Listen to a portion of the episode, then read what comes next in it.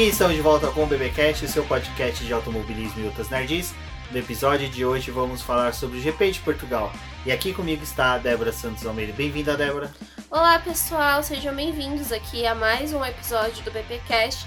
E a gente vai falar aí dessa corrida de Portugal que provavelmente eu e a Rafa zicamos ela mais uma vez, falando que não tinha como a corrida ser ruim. Bom, não foi ruim, mas também não foi tão espetacular assim, né?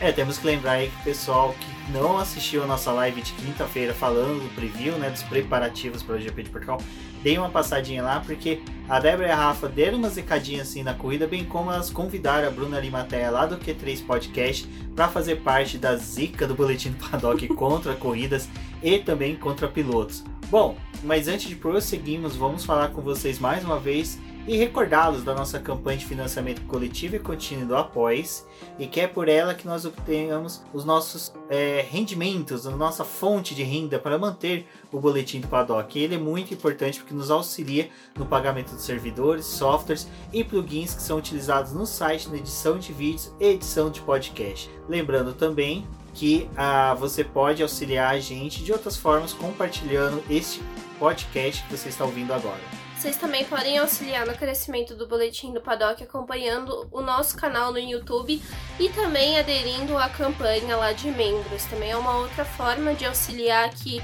os nossos trabalhos do podcast e no site. Então também confira a nossa campanha de membros lá no YouTube. Não se esqueça de se inscrever no canal e também né, já deixar o seu comentário em algum dos vídeos, adicionar os nossos vídeos aí e acompanhar todo o nosso conteúdo que também vai ser disponibilizado por lá.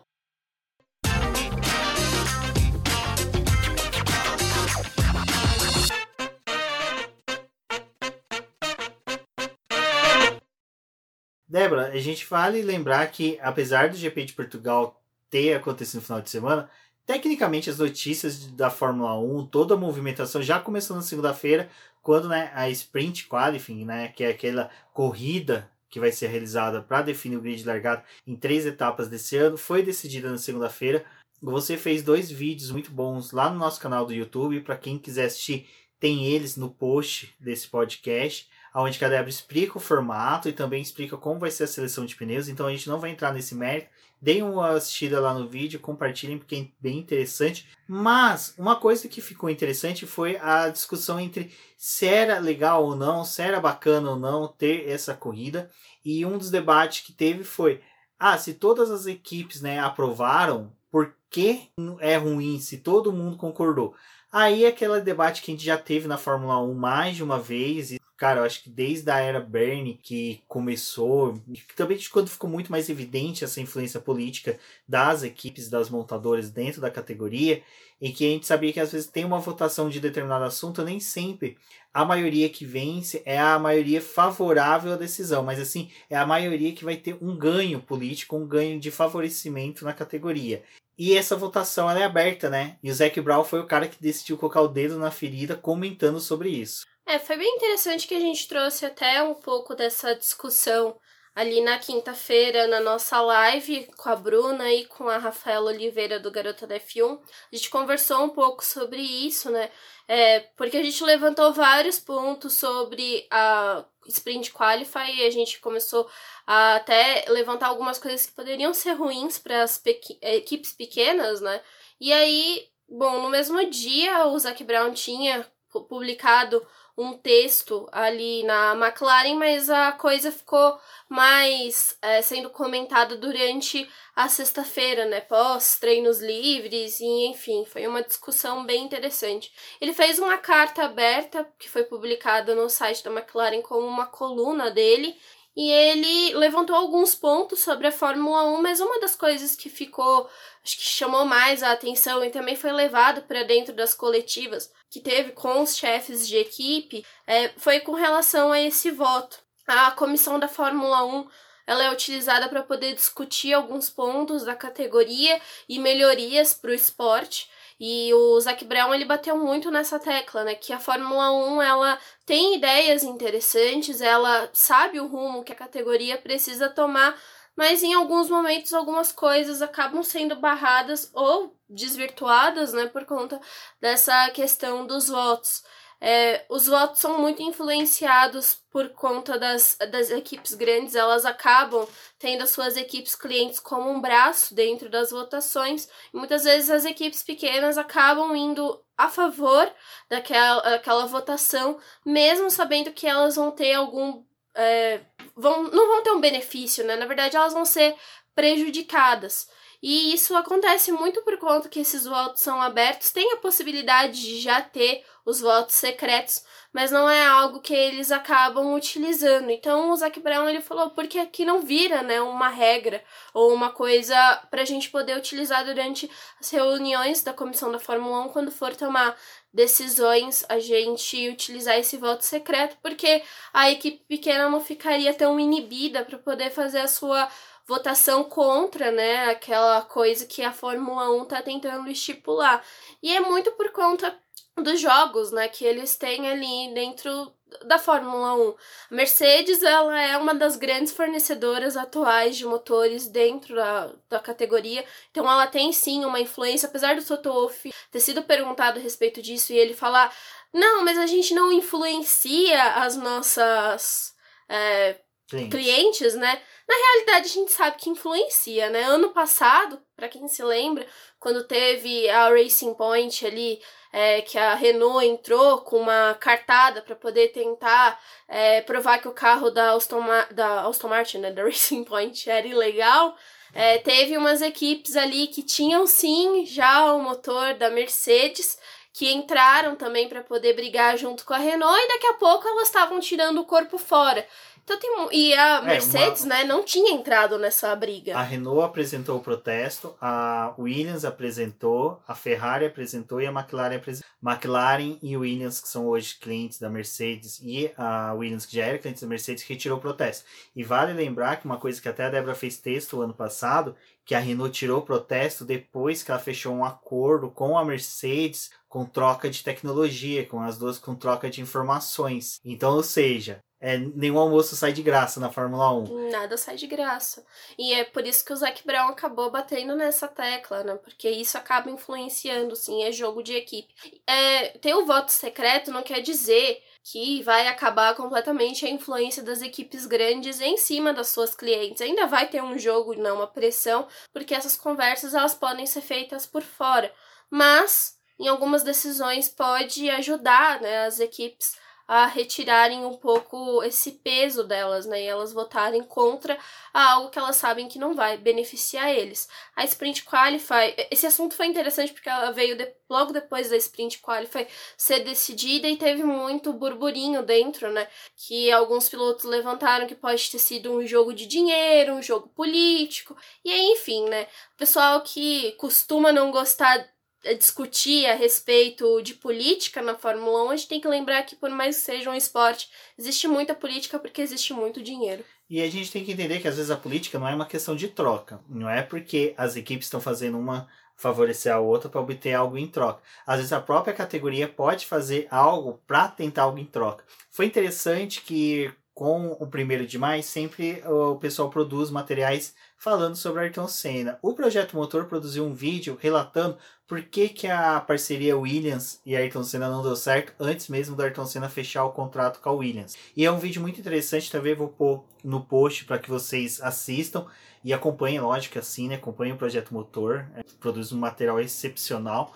Uh, nesse vídeo eles explicam uma passagem que é bem interessante, que o Max Mosley, presidente da FIA na época de 1993, queria né, retirar a parte eletrônica, todo esse domínio eletrônico que estava tendo na Fórmula 1 e ele já queria tirar para 1994. A Williams e a McLaren não concordavam com isso, né? E consecutivamente também Benetton não, que são três equipes que dominavam essa parte eletrônica muito bem. E a McLaren estava arrumando a desenvolver uma parte eletrônica tão boa quanto da Williams, o que fazia até mesmo criar uma dúvida ali sobre a ida do Ayrton Senna para a Williams. Mas enfim, nisso Max Mosley fez uma votação para que os aparatos eletrônicos, tudo que era suspensão ativa, controle de tração, entre outras coisas, fossem abolidas da Fórmula 1 em 1994. Foi rejeitado porque precisava da maioria.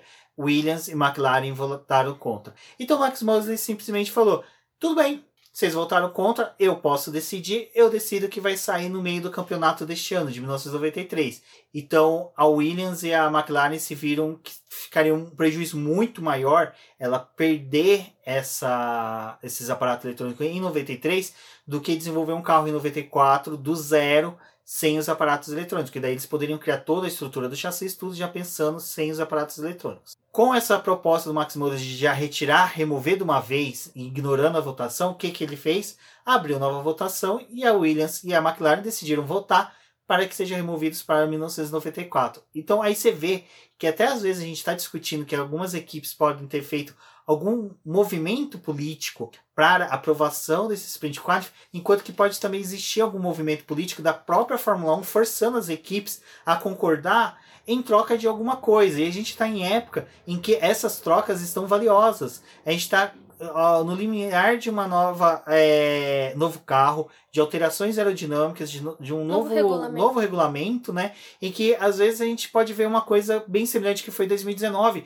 Uma das equipes apresentar um aparato técnico, como foi o difusor duplo lá da Brown de 2009, em que esse jogo político seja necessário. A gente não sabe o que, que as equipes estão fazendo. Às vezes as equipes descobriram algo que o regulamento proíbe, mas ela vai precisar de uma vista grossa da FIA. Então ela pega, faz esse jogo de troca. Tá bom, a gente aprova o Qualify aí, esse sprint Qualify pro um ano, faz três etapas. Se não der certo, a gente cancela, vai para outro esquema.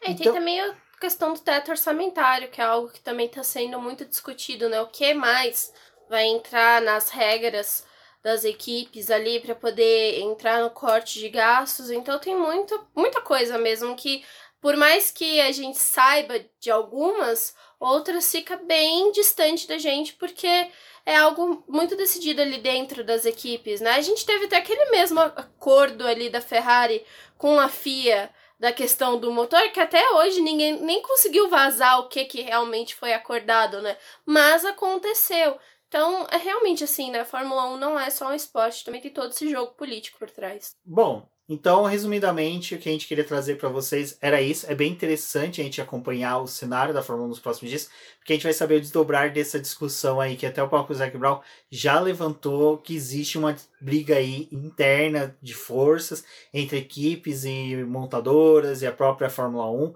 É, e... O próprio Christian Horner, né, falou: ah, a gente não tem tanta influência assim na AlphaTauri. Meu querido, você vai jogar isso pra cima da gente mesmo? Que vocês não têm nenhuma influência sobre a AlphaTauri? Tipo, a sua subsidiária que usa o teu motor, que vai ter que utilizar o teu motor aí, porque vocês conseguiram o acordo, né, com a Honda para poder pegar o projeto no fim do ano e assumir isso. Depois eles vão ter que desenvolver outro motor. Cara, é muita coisa assim, tipo, para você simplesmente é, ignorar, né? Agora vamos diretamente para Portimão, né, para a etapa do GP Lusitano. E assim, a gente antecipou bem, né, Débora? Porque é um circuito que, olha, ele é formidável. Eu falei pra Débora, eu tô com muita vontade de um dia viajar para Portugal para fazer uma visita nesse autódromo. Não precisa ser uma etapa, sabe, da é, Fórmula 1. Pode ser uma etapa de qualquer corrida, sabe, de carrinho de bacalhau. Mas eu quero ir lá, porque parece ser uma pista muito da hora. É uma pista que a gente conheceu ela no ano passado, mas tinha algumas discussões, porque tinha sido recapeada recentemente também, teve o problema de durante o fim de semana né, do pessoal escorregando muito, saindo, enfim. E aí para esse ano, quando Portugal voltou para o calendário, é, muita gente gostou porque é um circuito muito, acho que variado assim, né? É bem diferente dos outros que a gente tem durante a temporada. Ele tem muito sobe e desce, muita curva que é cega, é, é um circuito que acho que dá uma dinâmica bem interessante para a Fórmula 1 e era mais uma oportunidade de ver a categoria lá, né? Afinal, Portugal perdeu o seu GP e essas duas corridas marcaram o retorno da categoria à pista, né, a, a Portugal, mas num circuito diferente. É, o Algarve foi construído também com a intenção de receber a Fórmula 1, mas só agora teve essa oportunidade né, por conta da pandemia. Então, é, dentro do que a Fórmula 1 também está planejando aí para os seus calendários futuros, acho que tem muita gente que gostaria que esse circuito permanecesse. Mas foi um fim de semana que eu acho que foi diferente do ano passado, mas não tão diferente assim, né? A corrida foi realizada ali em outubro, por conta da pandemia, não teve tanta categoria visitando o circuito para poder ser capaz de mudar muito a, a forma como o asfalto poderia se comportar. Esse processo de maturação não acontece muito rápido, ainda mais se não tem muita categoria correndo. E a Fórmula 1 foi sozinha para Portugal, não teve a, sendo acompanhada nem com a Fórmula 2, nem com a Fórmula 3. Então foi um fim de semana assim, bem diferente, mas interessante também para o campeonato. Exato, e é bem interessante isso que você colocou, porque é, a gente está acostumado com alguns autódromos que são praticamente mesas de sinuca, né? Sabe? Não tem uma elevação sequer. Ou as que tem são tão imperceptíveis ou fazem zero diferença na, no carro. A Espanha mesmo que a gente vai ter agora, existe elevações na pista, mas só que, sabe, é imperceptíveis, não traz nenhuma alteração. Agora já o de Portman não, o Portman, cara, é, é dá uma dinâmica muito maior para a corrida, porque você cria pontos cegos, pontos cegos em que tem disputa de pista, tem disputa de, de posição, que diga Ocon versus Norris depois na corrida, mas vamos chegar a isso mais à frente. E o que é interessante, Débora, é que essas pista escorregadia e esse forte desce e fortes ventos deu uma dinâmica diferente até para os treinos livres. É, nos treinos livres eles já começaram nessa consideração de tentar encontrar o melhor pneu para a pista, mas só no segundo treino livre o vento assim acho que ficou mais intenso. Foi algo que eles perceberam que teriam que lidar durante todo o fim de semana. E é um circuito que é bem assim, né? Tipo, tendo esse vento, é complicado até para poder arrumar o carro se já não é tão difícil arrumar ele, né? Eu fiz um post ali do preview falando é, desse da saída da Fórmula 1 para esse circuito e que no ano passado as equipes tiveram já muita dificuldade para poder configurar o carro porque não era possível configurar ele só para um trecho da pista, pensando que tem muito sobe e desce por todo o circuito, né? Não é só tipo um setor da pista. Todos os setores têm essa influência. Então, por ser um circuito praticamente que é uma montanha russa, eles têm que pensar numa configuração para o carro é, de modo geral, né? E por isso, depois da sexta-feira, quando os treinos livres acabaram, os pilotos falaram muito que foi difícil dar as voltas ali, que o carro estava saindo muito de traseira, os limites de pista foram outra questão, porque eles tinham que é, lidar com esses limites de pista e entender que em alguns momentos, por conta do vento, a traseira ia ser perdida, ia auxiliar naquela, naquela volta ser deletada naquele tempo. Então teve muito esse jogo de entender como é que o circuito ia funcionar e ao mesmo tempo buscar a configuração ideal do carro. E acho que foi a maior reclamação que os pilotos tiveram, assim, não teve nenhuma equipe que, que falou praticamente estar se sentindo bem no circuito. Todos tinham essa reclamação do vento e da dificuldade para poder acertar o carro.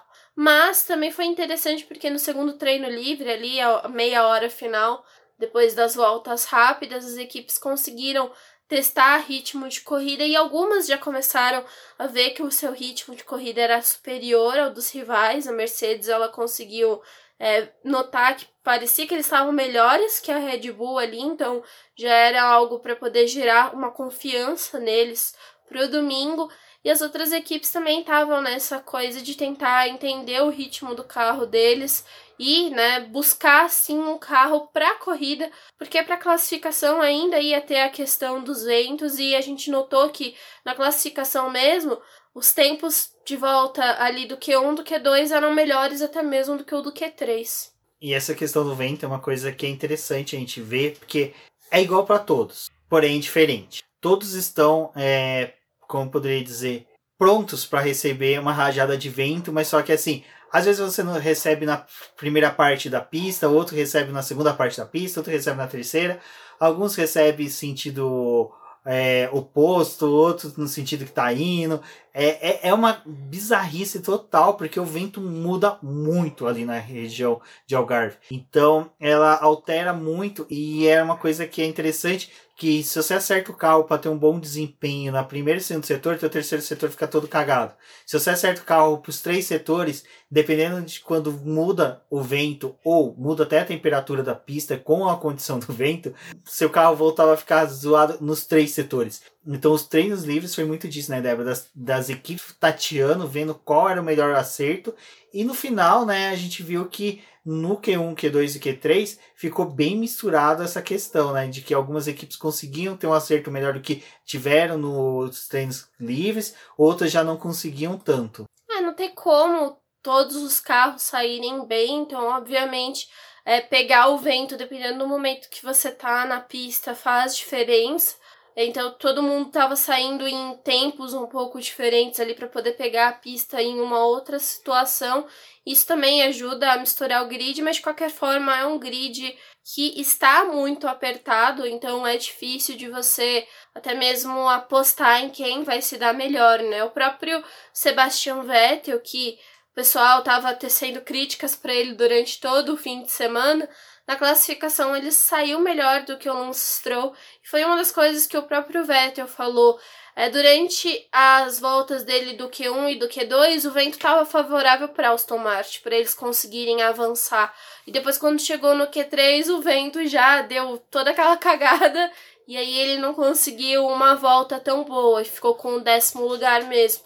Então a gente vê que o vento acaba realmente influenciando todos os carros, alguns positivamente, outros negativamente. E também depende muito da forma como o piloto é, guia, né? Foi é, o próprio Max Verstappen, ele falou quando acabou a corrida, que durante todo o fim de semana a Red Bull não estava conseguindo se encontrar com o carro, eles não conseguiam adquirir ritmo para o carro. Os ventos estavam prejudicando muito eles. E em contrapartida, a Mercedes, em ritmo de corrida, eles estavam satisfeitos com o carro, eles achavam que estava tudo ok e que eles iam conseguir é, fazer uma boa prova, mas também teve que enfrentar o, os ventos ali, né? Então é uma situação que acaba colocando todo mundo é, de uma forma bem complicada na pista. Mas eu acho que de destaque aí para essa classificação foi a própria Alfa Romeo conseguiu passar com os dois carros para o Q2, eles tiveram uma luta importante até para poder tentar avançar é, para o Q3.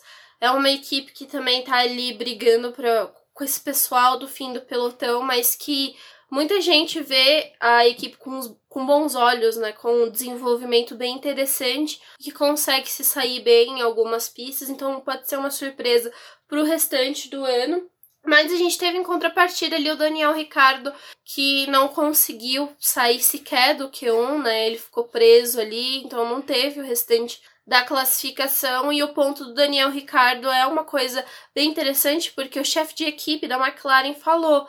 É, pra gente foi uma surpresa o Daniel Ricardo não conseguir passar é, do Q1, porque ele vinha relatando pra gente que ele tava ok com o carro, que ele tava se sentindo confortável, que ele já estava é, se sentindo melhor com o carro, assim como ele já tinha meio que se adaptado ao carro, estava se sentindo bem nesse circuito. E aí, quando chegou na classificação, ele não conseguiu entregar. E o Lando Norris teve o destaque de novo por conseguir ir até o Q3 e obter uma boa posição para a largada. Então, colocou a McLaren também aí numa dificuldade, porque é, o Daniel Ricardo começando atrás é uma outra forma de se pensar como eles vão trabalhar para a corrida né, do piloto e já sabiam que com o carro deles eles teriam que realizar uma corrida de recuperação. O piloto que ia estar tá largando ali no final do pelotão, no final do pelotão sim, né? No pelotão intermediário, correndo mais riscos. Então acaba que mexe com a equipe, né? De certa forma.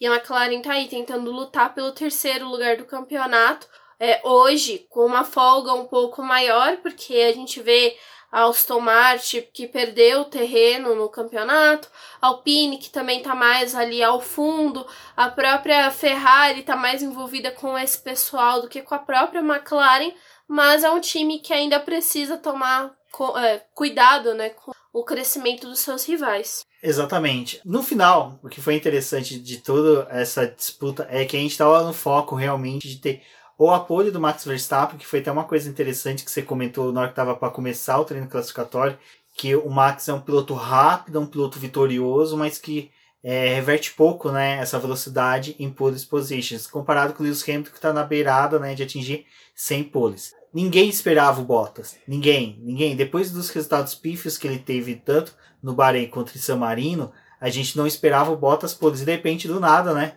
brota o Bottas na pole. O Bottas ele conseguiu aproveitar aí essa pista, né? E acho que é, tudo, tudo deu certo, né? O, o vento foi favorável ali para a pole dele. A gente teve o fato de mais uma vez o Max Verstappen ser prejudicado com o limite de pista. Ele extravasou o limite de pista, teve a primeira volta dele de disputa ali da pole sendo deletada e ele, no fim das contas, ele tinha um bom tempo para poder conseguir a pole, mas acabou que a segunda volta dele não foi tão boa quanto e, e foi realmente naquele trecho que o próprio Sebastian Vettel relatou que os ventos acabaram ficando tão ruins na pista que prejudicou a volta de muita gente. Né? E foi, acho que teve um movimento que para mim foi um bem interessante, teve muita gente se questionando por que que a Mercedes optou em colocar pneu médio nos carros para poder tentar a volta da pole, tipo, porque a gente sabe que é um pneu mais lento, né? Um pouco mais lento que o macio. E no final das contas, eles falaram: bom, ano passado funcionou pra gente aqui em Portugal fazer a volta da pole com os pneus médios. Então, como a gente já tava com os dois primeiros lugares, a gente quis arriscar e mandou os carros com pneu médio para poder tentar essa volta. Eles não conseguiram melhorar, não foi possível, tanto que teve um movimento durante os treinos livres e na própria classificação ali, quando eles estavam batalhando pelo Q2, que a volta com o médio, uma boa volta, não estava saindo no primeiro giro rápido, né? Geralmente era no, é, no quarto, né? Depois de ter uma volta em que o piloto recarrega a bateria, na, na quarta volta desse pneu que estava saindo a volta rápida. Então acho que foi muito otimismo também mandar os dois carros restando pouco tempo para o encerramento do, do Q3 e eles não conseguiram melhorar, mas ficou a pole aí para o Bottas. É, Pra equipe bom, né? Porque foi uma das coisas que o próprio Toto Wolff falou. A gente pelo menos conseguiu voltar a ter os dois carros na primeira fila, que foi algo que a gente não conseguiu nas duas corridas do ano. Valtteri Bottas consegue a pole, adia novamente a chegada do Lewis Hamilton a 99 pole, 99 poles não, a centésima pole, que a minha zica, né, que eu não posso ficar muito fora, já falei. Ele vai obter a centésima pole na corrida de que ele obter a centésima vitória. Queremos que seja no GP da Inglaterra para ele já poder inaugurar, né, também a reta que tem nome dele. Faz tudo por lá. Exatamente, já fica tudo em casa, comemoração, todo mundo podendo comemorar bonitinho. Os ingleses a gente sabe que já estão sendo vacinados, então podem aglomerar tranquilamente todos que estiverem vacinados e testados negativos. As nossas expectativas para o GP de Portugal giravam em torno também na corrida de uma corrida disputada com vários deslizes e acontecimentos em decorrência do, da pista, das características do asfalto, e a outra era de uma primeira volta fantástica de Kimi Raikkonen. Porém, Kimi Raikkonen testou a zica e conseguiu. Olha, algo que eu, eu juro, eu não me recordo, não me recordo mesmo, eu, eu tento puxar bem assim da memória, algum GP que o Kimi Raikkonen tenha falhado tão miseravelmente como ele falhou em Portugal. Ai, gente, olha, foi, foi difícil aguentar aquela volta ali do Raikkonen, porque nem foi uma volta, né, praticamente. No segundo giro ali que eles tiveram na pista, o Raikkonen bateu no Antônio Giovinazzi, né, na traseira, e por sorte, gente, foi muita sorte, assim, aquele pneu não estourar, sabe? Parabéns, Pirelli, por ter feito um pneu tão resistente para ele não furar, porque, olha, aquilo ali só. Ai, nem sei o que aconteceu naquela corrida. Mas o Raikkonen teve esse deslize, né? Eu acho que é, é muito doido, né? Porque ele mesmo ele se culpou, né? Ele não quis botar culpa em ninguém, ele falou que o único culpado era ele mesmo, porque ele aproveitou a reta para poder fazer um ajuste no carro, no volante. E aí ele olhou, fez o ajuste, olhou de novo. Aí ele abaixou para poder ver se tava certinho o ajuste. E aí, quando ele olhou pra frente, o Giovinazzi tava nele já, e aí os dois bateram, né?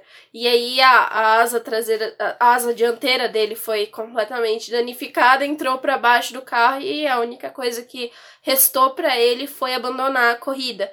Foi. Acho que assim, muito do que a gente tem de relato dos pilotos é que muitos aproveitam as retas que tem nos circuitos para poder fazer ajustes nos carros, porque as curvas é muito complicada e em Portugal a gente já tem essa questão de ter muitas curvas que tem o canto cego, né? Então se você não presta atenção e tem alguém na sua frente quando você vira o carro, você vai dar de cara com outro competidor, né? Principalmente nesse momento ali que era o, o início da corrida, tava todo mundo muito perto. Então aproveitar a reta para fazer isso é bem interessante, né? Só que deu tudo errado. Eu achei uma pena porque, como você comentou, né, a, a Alfa Romeo foi uma surpresa, tá sendo uma surpresa até mesmo no calendário. Parece que o motor adulterado da Ferrari casou bem com esse chassis deles. Eles estão tendo uma crescente muito boa. O Giovinazzi estava bem nesse final de semana, correu bem até. Correu até mais que o Raikkonen, tá, tá num, num ritmo melhor do que o Raikkonen. Então isso é, é uma perspectiva boa para a equipe, mas infelizmente, né, parece que e o Raikkonen teve uma largada boa, né? Porque ele conseguiu já grudar no Antônio depois da largada. É, então, é que eram os dois carros atrás, andando né? Uhum. Então ele conseguiu é, ter um ritmo de corrida de uma volta bom, mas infelizmente teve um acidente. E aí vale lembrar que na hora que teve o um incidente, o Sérgio Maurício até comentou na transmissão, né, que o, que o Kimi Raikkonen tinha ganhado o recurso, que o recurso tinha sido aprovado e que ele tinha conquistado novamente os pontos. Tirando o ponto do. Da, do Alonso, né? Da Emília Romagna, lá do GP de San Marino, em Imola, na Itália. Que mais que a gente fala? Que lá, em Parma, sei lá eu. Enfim, que ele havia conquistado esse ponto. Não era isso, gente. Eu não sei o que, que o Sérgio Maurício leu, que passaram para ele, mas em nenhum momento o recurso que a Alfa Romeo propôs havia sido deferido, não tinha sido revertido os pontos. A, a FIA simplesmente recusou os Isso, pontos. A, a, a recusa só veio depois, né? No Isso. final da corrida. É, porque foi apresentado no sábado de manhã. No sábado à tarde. Sábado à tarde, né? É que era de manhã aqui.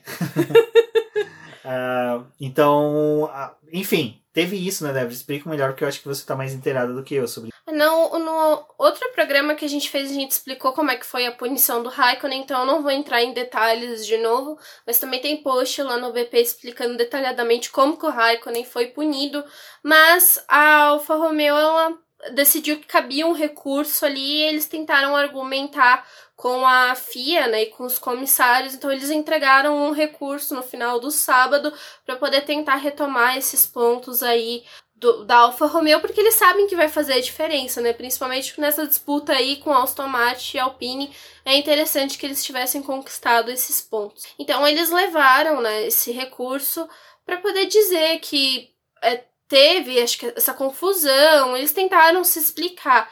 E os comissários, eles é, viram que, assim, bom, é, é, o recurso que a Alfa Romeo está apresentando para a gente é interessante, porque não teve uma largada parada, foi uma relargada que eles tiveram em movimento, mas de qualquer forma eles acreditam que vale a regra de que não conseguiu recuperar a sua posição, deveria ter largado do pit lane, porque isso não é só um recurso da Fórmula 1, mas também está presente em outras categorias, é uma regra. Então a Alfa Romeo deveria saber que isso teria que ser feito, mas teve uma coisa que acabou pegando muito para eles decidirem que a Alfa Romeo não deveria ter esses pontos de novo, porque foi a comunicação que ela teve no rádio com o Raikkonen. Primeiro ela fala pro Raikkonen, você precisa retomar sua posição, depois eles entram em um conflito, porque eles se lembram, né, que o Sérgio Pérez tinha sido punido no começo da corrida por uma coisa muito semelhante ali na Emília Romagna, e aí eles falam pro Raikkonen, não retome a sua posição, você vai largar daí mesmo. E eles tinham tentado acionar o controle da, dos comissários ali para poder perguntar ao Raikkonen retoma ou não, mas eles entendem que isso é uma leitura do regulamento que a própria Alfa Romeo já deveria saber que o Raikkonen teria sim que ter pegado sua posição de volta, porque eles estavam numa volta de safety car que não era uma volta de safety car por acidente, mas sim uma volta de safety car que estava dando o reinício da corrida ou o início da corrida, né? É uma regra que ah, ah, os comissários dizem que eles deveriam saber porque está no regulamento desde 2018, então não tinha por que a Alfa Romeo não saber. Então eles optaram por manter a decisão da Emília Romagna e aí a Alfa Romeo falou: "Bom, a gente entende, a gente tentou, né? a gente tentou, vai que cola, mas não conseguiu, né? Se tivessem eu como advogada deles, eles iam conseguir." é, é interessante essa questão de mudar a regra para se adequar a uma punição passada, né? Tipo, é, é quebra todas as perspectivas e, tipo, todas as regras de direito, de, de legislação, de Cara, é ridículo. Eu achei. E isso é uma coisa que tava começando a me incomodar com a Fórmula 1. Ah, eles vamos deixaram saber... essa regra meio que em aberto, né? Porque quando não, você olha, existe... você vê que ela tá. Ela tem um conflito ali no regulamento. Tá, mas, mas você mudaram... adequa a ela não para punir algo passado, mas para punir algo futuro. Porque o passado, tipo assim, você cabe também entender que a, a quem cometeu a, a falha estava seguindo o que estava na regra. Se a regra é conflitante, ela é ineficaz, ela está uh, ah, totalmente obsoleta, o erro é seu, você que não está fiscalizando e acompanhando suas próprias mudanças de regra. Tanto que teve uma discussão se essa regra ela ia sofrer alteração para o GP agora, que foi em Portugal, né? Teve uma, uma conversa que talvez essa regra aí mudasse, porque realmente existe um conflito. Mas, é, para poder se mudar uma regra dessa em um campeonato que já está acontecendo, é uma coisa muito delicada, então eles geralmente não costumam fazer essas mudanças, a não ser que seja algo muito complicado mesmo. Então, isso daí tá em aberto, né? A gente torce para que em 2022 isso daí seja revisto e que não tenha mais uma punição como essa, né? Mas aconteceu. Vale a discussão, porque com certeza a gente vai ver muitas outras falhas, principalmente essa nova dinâmica que os diretores da Fórmula 1 tá querendo de punir todo mundo por qualquer coisa, basta um piloto piscar pro outro dentro do carro que eles estão querendo punir, então vai Pena ser que bem... o Mazepin não.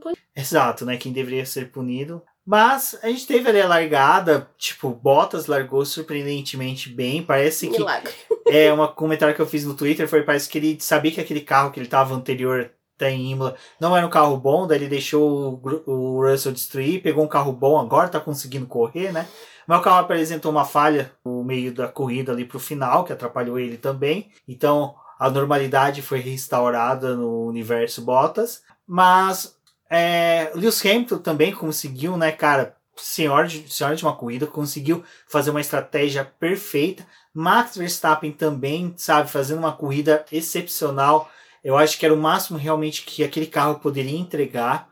A gente estava vendo que o carro estava tendo dificuldade com os pneus, ele não estava conseguindo aquecer, ter a aderência necessária, né, Débora? É, o, foi o que o, o, Verstappen falou durante todo o fim de semana, né? E depois ele concluiu isso com o final da corrida. Ele falou: a gente não tá conseguindo um ritmo, então pra gente ia ser uma prova realmente muito complicada pra gente poder ter um resultado bom. Então, é mirar no segundo lugar, acho que foi a coisa mais possível que a Red Bull tinha com o Max Verstappen e também foi beneficiada pelo problema que o Bottas teve, porque aquela distância que eles começaram a manter depois que foi de 1,5, um segundo ponto 2, logo depois que tem a troca ali dos pneus, também foi uma leitura bem interessante da Red Bull, porque o Verstappen ele tinha conseguido a segunda, posi a segunda posição na relargada que teve depois do acidente lá do Raikkonen. Aí, quando ele perde de novo a posição para o Hamilton e o Hamilton passa o Bottas, a pessoa que ele mira para poder conseguir a segunda posição é o Bottas. E a, eles, não, eles não conseguiam, tipo, o Verstappen chegava em reta, a gente via que o carro da Mercedes tinha uma, uma estilingada, né? Conseguia se soltar muito bem nas curvas. O Verstappen voltava a retomar ali a par, parcial deles, né? Ficar mais perto, conseguir utilizar o DRS. Mas a Red Bull viu que ali não ia ser possível ele conseguir essa posição. Então o jogo deles para realizar a parada, acho que foi uma leitura muito inteligente da Red Bull de parar o Max antes e deixar a Mercedes responder, porque eles botaram o Max com um pneu duro para ele ir até o final da corrida. Foi bom também porque eles não tinham mais pneus macios pro final da prova, então ele ia ter que dar muitas voltas com o pneu já usado, então colocaram um pneu duro para ele conseguir fazer o restante da prova. Ele tinha uma volta de aquecimento dos pneus quando o Bottas para, que ele volta, o Bottas ainda volta na frente, mas o Verstappen tá com mais velocidade e também com o pneu mais aquecido e depois ele consegue a ultrapassagem pouquinho, né? Pouco espaço depois. Então foi uma leitura bem interessante. Depois o Bottas, quando aquela, aquela distância começa a manter e o Bottas não consegue mais chegar no Verstappen, foi porque o motor dele teve um acionamento de um sensor e esse sensor fez com que o motor dele entrasse em, em modo de segurança. Então ele começou a manter uma potência, uma linearidade, mas eles não conseguiam fazer mais nada. E aí ali ele ficou conservando a terceira posição. Foi bom porque o Pérez também não conseguiu chegar no Bottas, porque ia ser um risco se o, o Pérez tivesse conseguido para poder ultrapassar o Bottas, ele ia, é, teria né, chance. Então a, a corrida do Verstappen foi administrada muito por conta disso. Assim, a gente tinha que olhando né, durante todo o cenário do fim de semana, foi uma pista que estava mais favorável para a Mercedes. Mercedes conseguiu se encontrar e o carro da Red Bull não funcionou mesmo ali. Uma das coisas que o Rubens falava muito enquanto a gente estava assistindo a corrida era da forma como o carro da Mercedes ele grudava muito no chão, como ele conseguia é, grudar e, e aderir realmente à pista, ainda que a Mercedes tivesse tendo dificuldade também com saída, quase as mesmas coisas que a Red Bull, mas em um nível menor. É bem interessante porque na sexta-feira, quando acabou os treinos livres, a própria Mercedes falou: Pra gente foi um, fim, um começo de fim de semana bom, a gente encontrou o ritmo, mas o nosso carro tá danificado por conta da pista sobe dessas batidas, por causa do, do carro dele ser mais baixo, danificou um pouco o carro. Então também é uma surpresa, né, o domingo deles ter sido tão bom, porque essas coisas acabam perdurando por, pelo restante do fim de semana. E essa disputa entre eles foi bem interessante, que ficou locado lá na frente, mas só que um pouco mais atrás a gente tinha, por exemplo, como eu comentei no começo, né, que a gente viu disputas entre Lando Norris e o Ocon, principalmente na primeira volta, depois até depois, durante o transcorrer da corrida, o Ocon disputando posições, Lando Norris disputando posições, mas eu acho que o destaque maior é pro Lando Norris, que conseguiu, né? Ele tá se mantendo no, campeonato em terceiro lugar, à frente, né, do, do Valtteri Bottas. Então, é, é uma situação bem interessante da gente ver o quão o Lando Norris está conseguindo né, entregar com o carro da McLaren. É, questão do Richard a gente vai deixar depois para comentar um pouquinho mais de lado, mas o Lando Norris está conseguindo entregar todas aquelas expectativas que tinham sobre ele neste ano. É, eu acho que ainda dá para poder colocar o Daniel Ricardo nessa situação, porque é uma das coisas que, quando teve a chegada do Daniel Ricardo para a McLaren, a aposta era que o Daniel Ricardo ele ia se acostumar muito rápido ao carro e que ele ia conseguir entregar o resultado que a McLaren queria. O Lando Norris ele foi muito jogado de escanteio como um piloto que ninguém acreditava, que achava que ele ia ser o escudeiro do seu companheiro de equipe, né? Então é, por falhas que o Lando Norris teve, mas também por ser um piloto mais novo e ter um pouco menos de conhecimento. O Lando Norris ele tá tendo um, acho que uma grata avaliação aí por parte do pessoal da Fórmula 1, mas acho que até por nós aqui, porque ele realmente ele tá mostrando que essa coisa dele ter trabalhado com a McLaren esses anos e ter sido essa cria da McLaren tá funcionando muito bem. Ele já estava no time, então já sabe com as pessoas que ele está trabalhando, mas ele tem uma leitura do carro diferente da do Daniel Ricardo, né? Enquanto eles estão ali trabalhando para o Daniel Ricardo entregar, o Lando Norris ele já não é, não é essa preocupação que eles têm, né? A preocupação com o Lando são outras. E ele tá realmente conseguindo garantir e andar ali na frente e travar disputas importantes. A classificação do Lando Norris também não é uma classificação ruim, ele tá vindo bem. E essas entregas está fazendo diferença para a McLaren. Então é um piloto que é, é, é bom isso, porque o Lando é, foi uma das coisas que a própria Sônia pontuou num texto que ela trouxe sobre o, o amadurecimento do Lando Norris. Isso está se provando, né? Que aquela vontade que ele tinha de mostrar que, putz, vocês estão me julgando muito mal, é, eu vou conseguir bater o Daniel Ricardo, pelo menos eu vou tentar fazer o meu melhor para poder bater o Daniel Ricardo. Essa motivação de ter um piloto que é conhecido como maior tá funcionando para o psicológico do Lando Norris e para ele entregar mais. Então, assim, as corridas do Lando estão sendo boas, esse resultado dele foi mesmo um resultado interessante. Ele conseguir terminar na quinta posição e superar a Ferrari foi um bom ponto aí, principalmente para essa disputa do campeonato. O do Ricardo é até uma coisa que até eu fiquei assim, pô, tô me atacando no Twitter porque eu falei do Ricardo. É que assim, o pessoal, todo mundo começou a descer a lenha na McLaren, falando que o pit stop da McLaren tinha arruinado a corrida do, do Richard. Mas a gente tem que lembrar que o Richard largou, uh, abandonou a classificação no Q1, largou bem, mas o pit stop da McLaren há anos é desastroso. É, é uma coisa horrível. Eu sou McLarista e a minha maior vergonha do mundo é a pit stop da McLaren. Pra vocês terem uma ideia, se eu fosse uma pessoa que fosse levar meus pais, minha família para conhecer a McLaren, eu ia falar, nossa, aqui é a parte histórica da McLaren, os carros perfeitos da era do, do Ayrton Senna, do carro do Prost, Lauda, aqui os carros do Kimi, do Mika, aqui nós temos toda a parte da fábrica do carro que fabrica os carros esportivos, aquela parte que é a escura, ridícula, fedorenta, que é o pit stop, ninguém vai perto, tá bom? Porque aquilo ali tem que ser excluída. Porque realmente a McLaren ela faz um pit stop ridículo há anos. É até interessante que quando saiu esse sprint qualifying, que a gente noticiou, conversou com o pessoal lá dos apoiadores do grupo do WhatsApp do Boletim do Paddock, que é um dos benefícios que você pode ter sendo um dos apoiadores do Boletim do Paddock, e é bem interessante que o bate-papo lá sempre é muito bom, é bem enriquecedor. O Will Mesquita falou assim, do Papaya Orange, né? Ah, eu tô feliz esse sprint não vai ter pit stop, não tem como a McLaren errar. Realmente não tem como a McLaren errar. Mas só que o erro da McLaren foi tão prejudicial ao Daniel Ricciardo? Não foi. O, o pit stop do Lando Norris foi de 3.8, do 3.8 não, desculpa, de 3.6. O do, do Daniel Ricciardo foi 4.8, então a diferença foi de 1.2 para os dois. O Daniel Ricciardo, ele voltou atrás do, do Pierre Gasly 1.2. Então, de qualquer forma, ele voltaria atrás do Pierre Gasly se o pit stop tivesse sido normal. Aí o pessoal, ah, mas ele poderia ter ultrapassado. Cara, aí você já começa a entrar em MCs muito difícil. Porque quando você volta para a pista de um pit stop, teu pneu, mesmo que ele tá é, aquecido com cobertor, ele perde temperatura na hora de você do encaixar o pneu, fazer todo aquele manuseio, o carro começar a rodar, aquilo ali tem uma perda de temperatura que você precisa de no mínimo uma volta e meia para você aderir numa pista normal. Em Portugal, até duas voltas. E isso é uma coisa que vocês podem ver que o, o próprio Bottas sofreu com aquecimento de pneus na hora dele voltar do pit stop dele, onde que ele foi ultrapassado pelo, pelo Verstappen. Verstappen.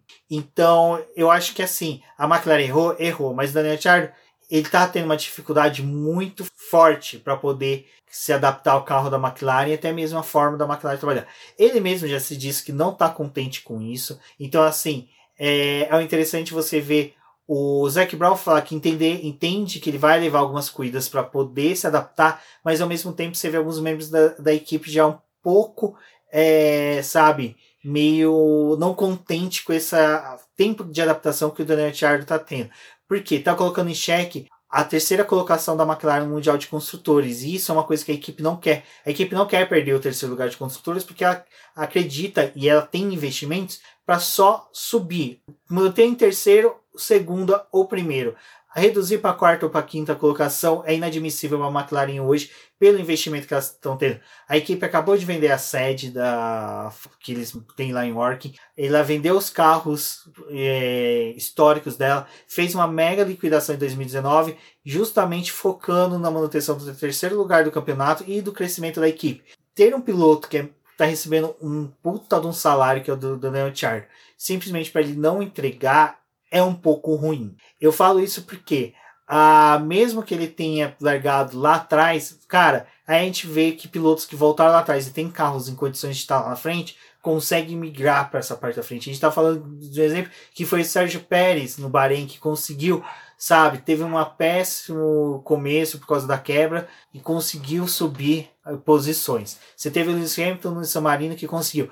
A posição do, do Daniel Ricciardo, que era aceitável para a equipe, para todos, depois desse, desse de, do que aconteceu do Q1, era no máximo uma posição atrás do, do Nando Norris. Ou seja, ele teria ali no máximo Charles Leclerc entre eles, sabe? No máximo. Era, era o que era aceitável para o momento. Então, assim, é, só para os fãs saberem, eu tô muito feliz que o Daniel Ricciardo tá na, na McLaren. Não quero que vocês venham me querer me queimar em praça pública.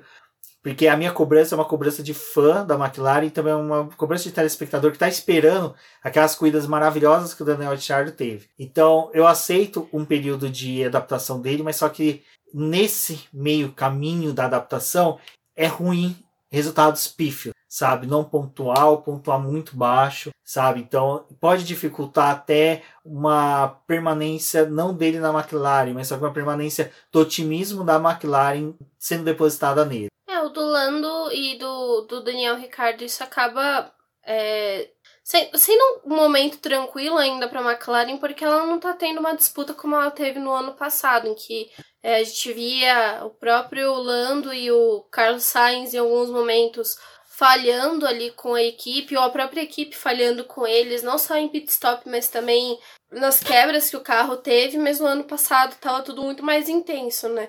Eles perdiam, mas sabiam que tinha na Racing Point, a Renault pontuando bem, isso é, fazia com que eles oscilassem muito no campeonato. Né? Mas é, esse ano eles estão um pouco mais tranquilos com o terceiro lugar, mas é o que eu digo, não, não podem estar tão tranquilos assim, porque ainda tem uma Ferrari, ainda tem essas outras equipes que a gente tem que ir prestando atenção no restante do ano. É, só foram três corridas das 23 propostas pelo calendário. Pode ser que tenham mudanças aí que acabem reduzindo um pouco esse calendário, mas ainda estamos trabalhando com 23 provas.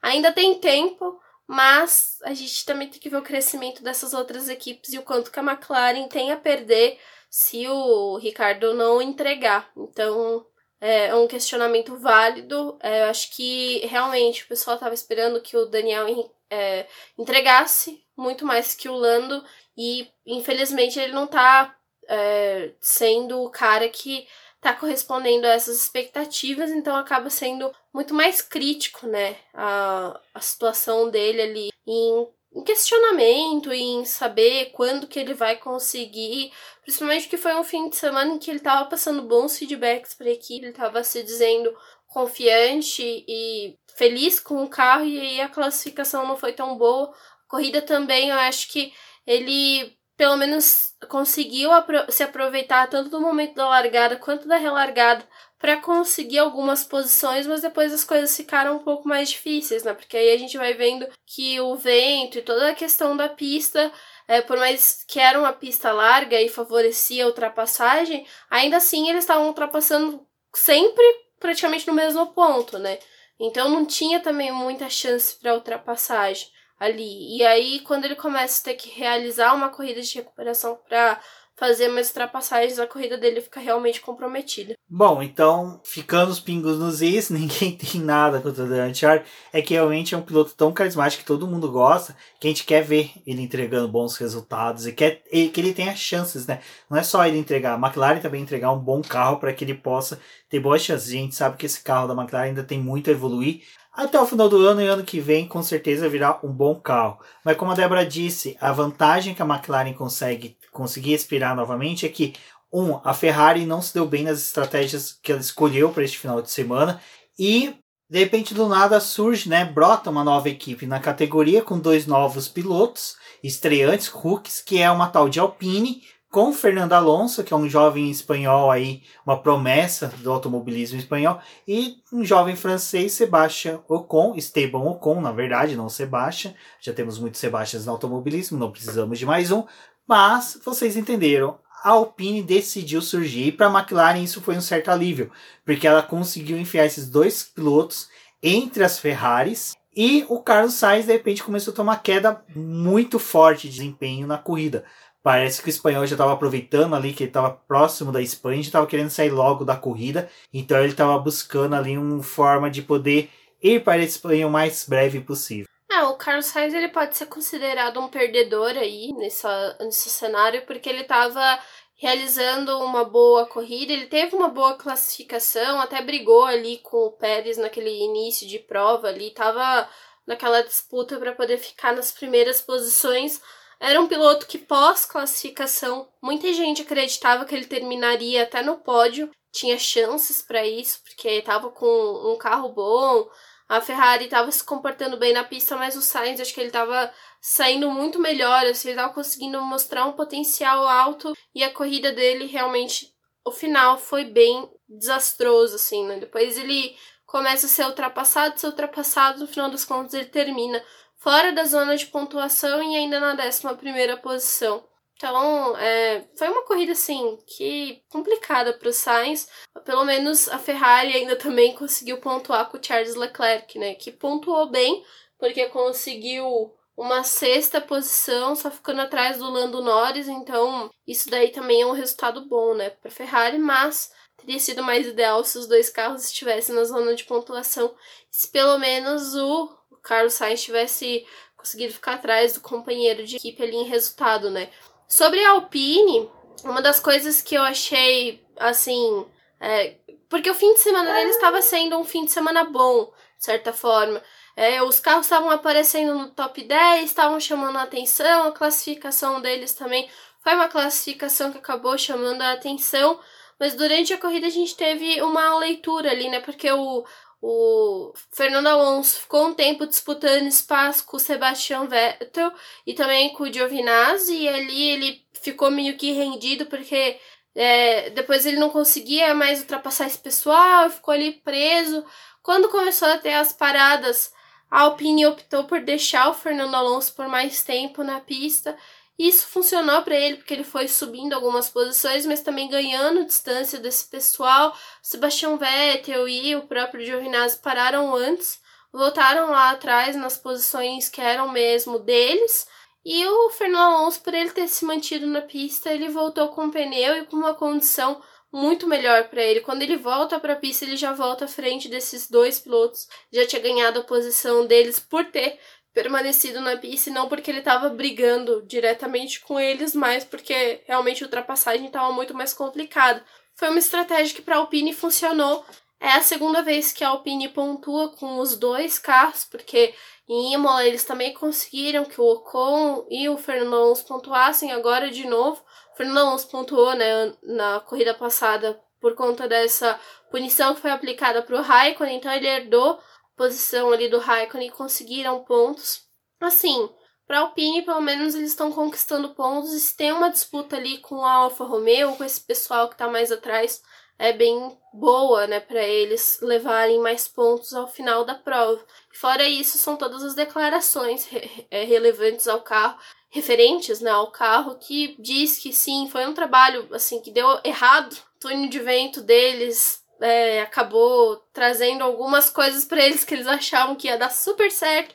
Quando levou carro e atualizações para pista, viram que tava tudo cagado, porque o túnel de vento deu uma maluquice lá nele e ele é, conseguiu não entregar as coisas do jeito, os testes, né, da forma como eles esperavam.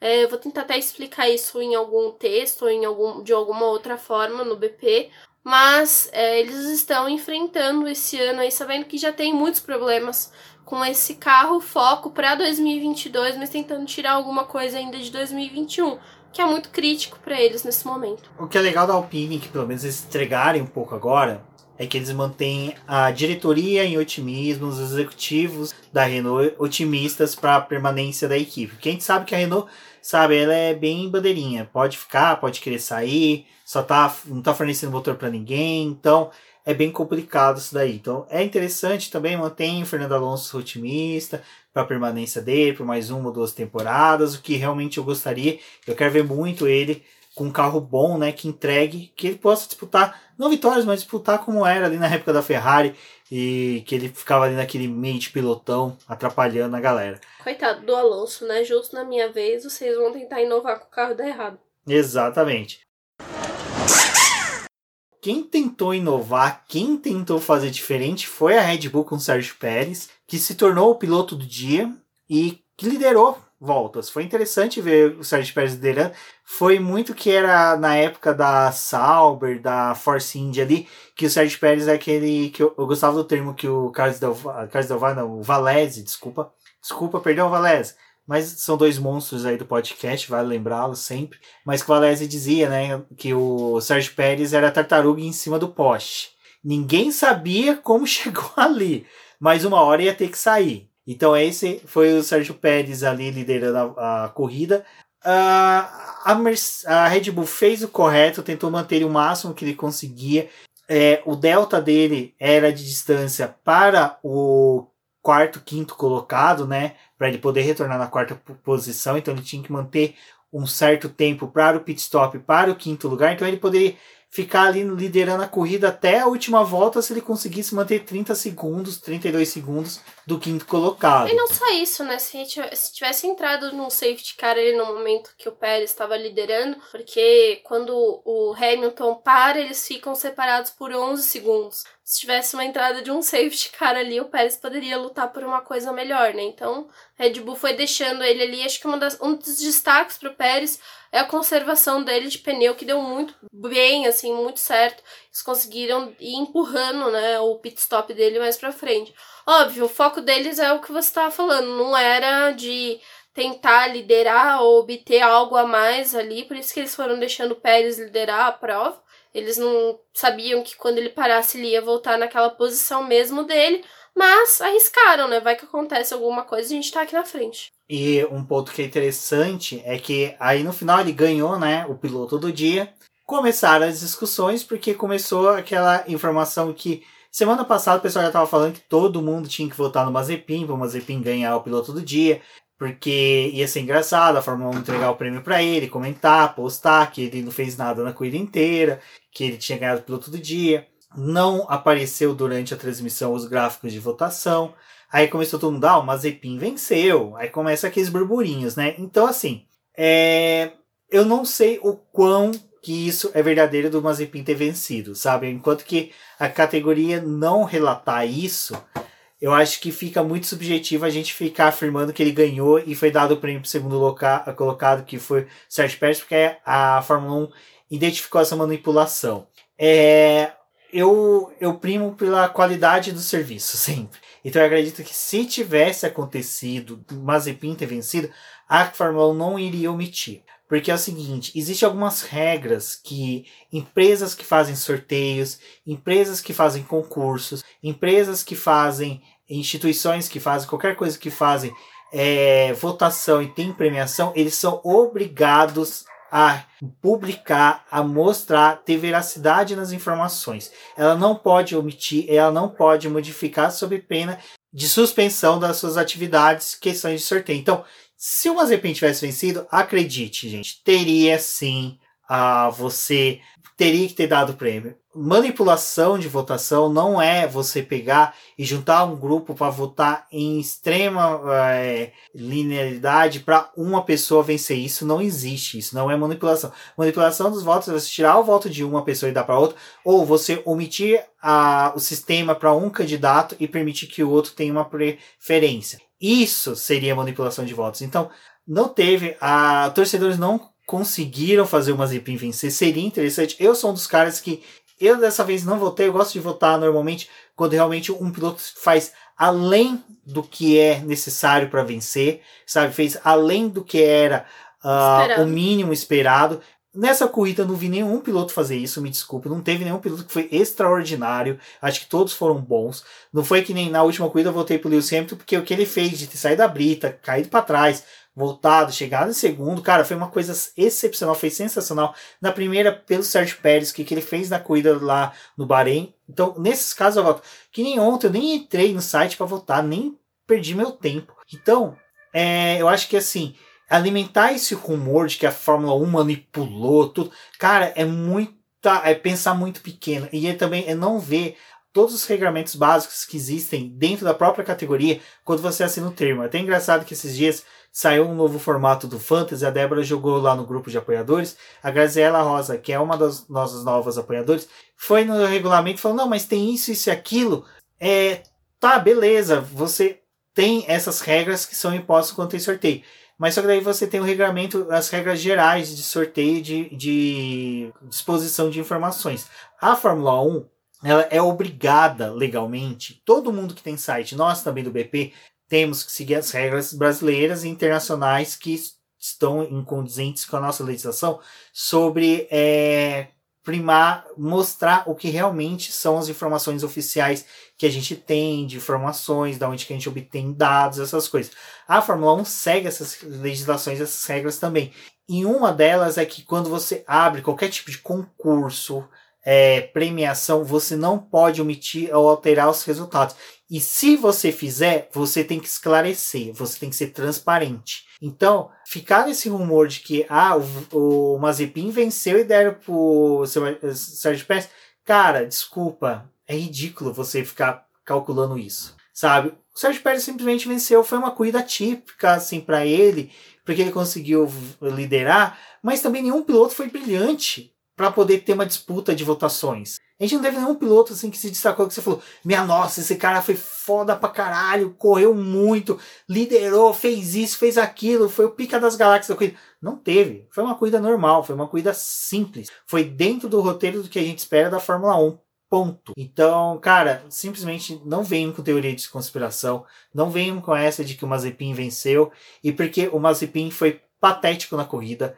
Ele já está sendo patético em outras atividades, então ele não precisa de uma premiação para escancarar o quanto que a população mundial, fãs de Fórmula 1, odeiam esse cara. É, eu acho que é, foi até uma, um questionamento né, do, do Pérez ter ganhado Porque ele realmente fez a corrida dele, não teve tanto um destaque. Acho que se fosse para poder dar piloto dia para algum desses pilotos, não sei. Tipo, é uma votação que nessa corrida ficou meio estranho aí para quem decidir quem seria o piloto do dia. Talvez eu tivesse votado no Lando Norris se eu tivesse votado, porque acho que pelo menos a, em leitura de campeonato a corrida do Lando Norris foi bem interessante. Bom, é, o Mazepin continua tendo destaque de uma coisa que ele não merece, mas enfim, né? A gente continua falando principalmente das bizarrices que ele faz, como andar um minuto atrás do Mick Schumacher e tomar duas voltas do líder.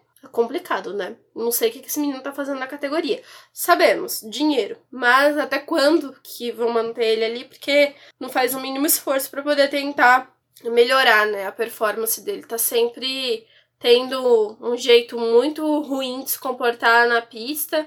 É, até teve um lance que foi, foi curioso do, do Mazepin esse fim de semana, que foi quando o Mick Schumacher passou ele durante um dos treinos livres, ele falou, ué, por que, que esse cara tá me passando? Tipo, só voltou a, a só colheu o que você plantou, que você estava fazendo isso com outros pilotos, tomou uma invertida aí do companheiro de equipe, né? Do Pérez, acho que tem uma coisa que foi engraçada, pelo menos, que foi o foi o Lewis Hamilton ultrapassando ele na pista falando, bom, por que, que esse cara não tá recebendo bandeira azul aí? Ele tá fazendo o que aqui? Aí a equipe fala, né? Você tá disputando posição com este cara que você tá achando que deveria estar atrás de você. Porque o Pérez se manteve ali na pista antes de fazer a parada dele. Então foi só uma coisinha que foi engraçada, né? Do, dos rádios do, do Lewis Hamilton, achando que o Pérez era o piloto que deveria estar tomando bandeira azul. Tanto que foi o, num dos lances, né, que o Pérez foi prejudicado com o Mazepin, que o Mazepin ignorou as bandeiras azuis que estavam sendo acionadas para ele, e depois disso ele foi punido com 5 segundos e ainda perdeu um ponto da superlicença por ter ignorado, né, porque é uma coisa de segurança, e também é algo que se entende que um piloto que é está andando na posição ali do Mazepin, está tomando volta de líder da corrida, deveria ter claramente saber claramente que tinha que entregar a posição, né? Porque nada que tá lutando com os pilotos ali da frente. O Pérez teve uma destreza em se controlar ali para não fazer uma besteira e não acabar estragando a corrida dele. Então, é por isso que eu falo, não teve ninguém excepcional nessa corrida, então é por isso que o Pérez ganhou. E o Pérez a gente tem que lembrar que ele tá aumentando a torcida para ele. Ele é um cara que sempre teve uma boa torcida, principalmente dos latinos, e ele depois do ano passado, temporada monstruosa que ele fez e desse ida dele para Red Bull aumentou o número de fãs, então aumentou a visibilidade dele, é consequência para ele poder conseguir. Sabe, ele foi realmente o único piloto que fez algo fora da caixinha durante a corrida toda. E o Mick Schumacher também, né? Que o Mick Schumacher conseguiu ultrapassar o Nicolas Latifi numa das disputas mais sensacionais que teve no final de semana. Vale o registro de que Russell e Mick Schumacher são os dois guris que estão carregando suas equipes nas costas. O Latifi teve uma boa corrida também, mas o Latifi eu acho que é um cara que sofre um pouco mais pelo carro da Williams ser ruim. Eu acredito que o Latifi, se a Williams entregasse um bom conjunto, sabe, de carro e equipamento, tudo certinho, para ele, ele consegue ter um desempenho bem parecido com o que ele tinha na GP2, porque na GP2 ele não era um piloto ruim, ele era um piloto bom, sabe, ele só não é um piloto acima da velocidade da luz como é o Russell, como o Mick Schumacher vai se tornar. Eu ainda acredito que o Mick Schumacher ainda esteja a um quarto da velocidade da luz, mas que está progredindo para tanto. Acho que foi uma corrida do Mick Schumacher também bem interessante. É um piloto que tá em condição ali só de brigar pelas últimas posições, então ver ele conseguindo é, um, um outro resultado ali, brigando com a Williams, que também é, poderia ter uma entrega talvez melhor, talvez esperassem uma entrega melhor, já que em Imola eles tiveram uma boa resolução ali de fim de semana. Assim, né? Tiveram como andar bem, o Latifi tinha protagonizado umas voltas interessantes ali em classificação, mas infelizmente os dois carros não terminaram a prova em Imola. E agora em Portugal também ficou aquela expectativa para poder saber se a Williams ia conseguir ou não entregar. E foi um fim de semana ali para eles que estavam andando nas últimas posições, sem brigar por pontos, mas que teve a Haas entrando em conflito com eles e um conflito muito mais interessante porque o Mick Schumacher conseguiu disputar a posição ali com o Latifi. É, acho que foi legal de ver os dois ali, porque o Latifi precisou segurar muito tempo o Mick Schumacher de tomar, a, per, é, perder né, a posição para o Mick. Mas foi uma disputa legal de ver ali esses pilotos que estão correndo nesse fim de pelotão, mas que ainda estão estimulados para poder mostrar uma entrega para a equipe, né? E, e, principalmente que assim, é, eu acho que o fica claro, né, quando a gente vê que o Latifi está tentando mostrar um potencial e mostrar também um trabalho melhor. Em contrapartida, a gente tem o Mazepin que tem tudo para poder entregar, né? Porque tá ali com a vaga garantida por conta de dinheiro, é, garantida assim, né? Tá ali, tem o dinheiro, tem tudo, mas não faz o mínimo para poder tentar melhorar. O Latifi não, ele é um piloto que ele tá mostrando pelo menos uma evolução, né? Tentando crescer e vendo que o Russell é um piloto que é um adversário difícil. Então é interessante ver esses dois pilotos sim na pista. É um Mickey realmente merece esse destaque aí. Bom, outra coisa que é interessante são as lives que a gente faz lá no Boletim do Paddock, no nosso canal do YouTube. Então, se você está ouvindo o nosso podcast e ainda não é inscrito no nosso canal, vai lá, se inscreva, deixe seus likes nos vídeos quando você assistir, comente, compartilhe. Isso é muito importante para o nosso crescimento em todas as plataformas. Então, ouviu esse podcast, compartilhe, dá um screenshot, marque a gente nas redes sociais, auxilie a gente a saber identificar como é que está nosso público para que a gente possa melhorar nossos serviços aqui, que é lógico sempre atendendo a vocês e também criando tudo aquilo que a gente gosta. Porque a gente faz isso daqui exatamente porque a gente gosta de conversar com vocês, quer passar para vocês o maior número de informações daquilo que a gente colheu no final de semana. Então não se esqueça, terça e quinta, às 20 horas, no canal do YouTube tem lives. Essa semana vamos fazer já na terça-feira o review né, do GP de Portugal, comentando outros pontos, batendo um bate-papo. Então vá nos comentários, converse com a gente, lance perguntas também para a gente poder conversar.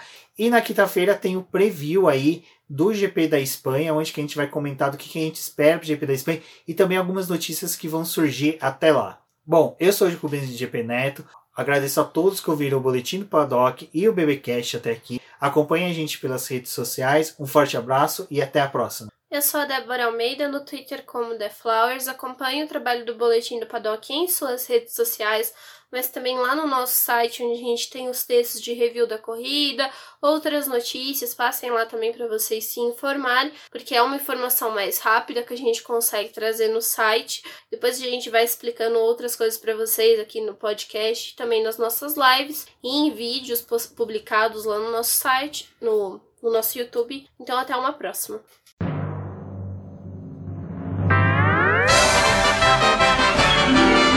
E agora vamos agradecer nossos apoiadores, aqueles que auxiliam o Boletim do Paddock através do financiamento coletivo e contínuo do Apoies. E são eles, Ricardo Bannerman, Maia Barbosa, Elezer Teixeira, Luiz Fex, Arthur Felipe, Rafael Celone, Will Mesquita, Antônio Santos, Rogério Furano, Helena Lisboa, Cássio Machado, Carlos Del Valle, Bruno Vale, Eric Nemes, Bruno Shinozaki, Alberto Xavier, Will Bueno, Ricardo Silva, Beto Corrêa, Fabrício Cavalcante, Arthur Apóstolo, Sérgio Milano Melquiades Viloso, Micael Souza, Ezequiel Bale, Silney Messi, Rafael Arílio, Rafael Carvalho, Fábio Ramiro, Lauro Vizentim, Maria Ângela, Thaís Costa, Rafael Catelã, Jane Casalec, Carlos Eduardo Valese, Tadeu Alves, Paula Barbosa, Ale Ranieri, Leandro Nogueira, Bianca Mês, André Brolo, Bruno Lima, Ivan Grego, Maicon Tavares, Talita Santos, Diego Machado, Gabriel Sawaf, João Guilherme, João Rai e Gustavo Frigoto. Muito obrigado a todos aqueles que apoiam o Boletim do Paddock e auxiliam no nosso desenvolvimento e crescimento. E se você quer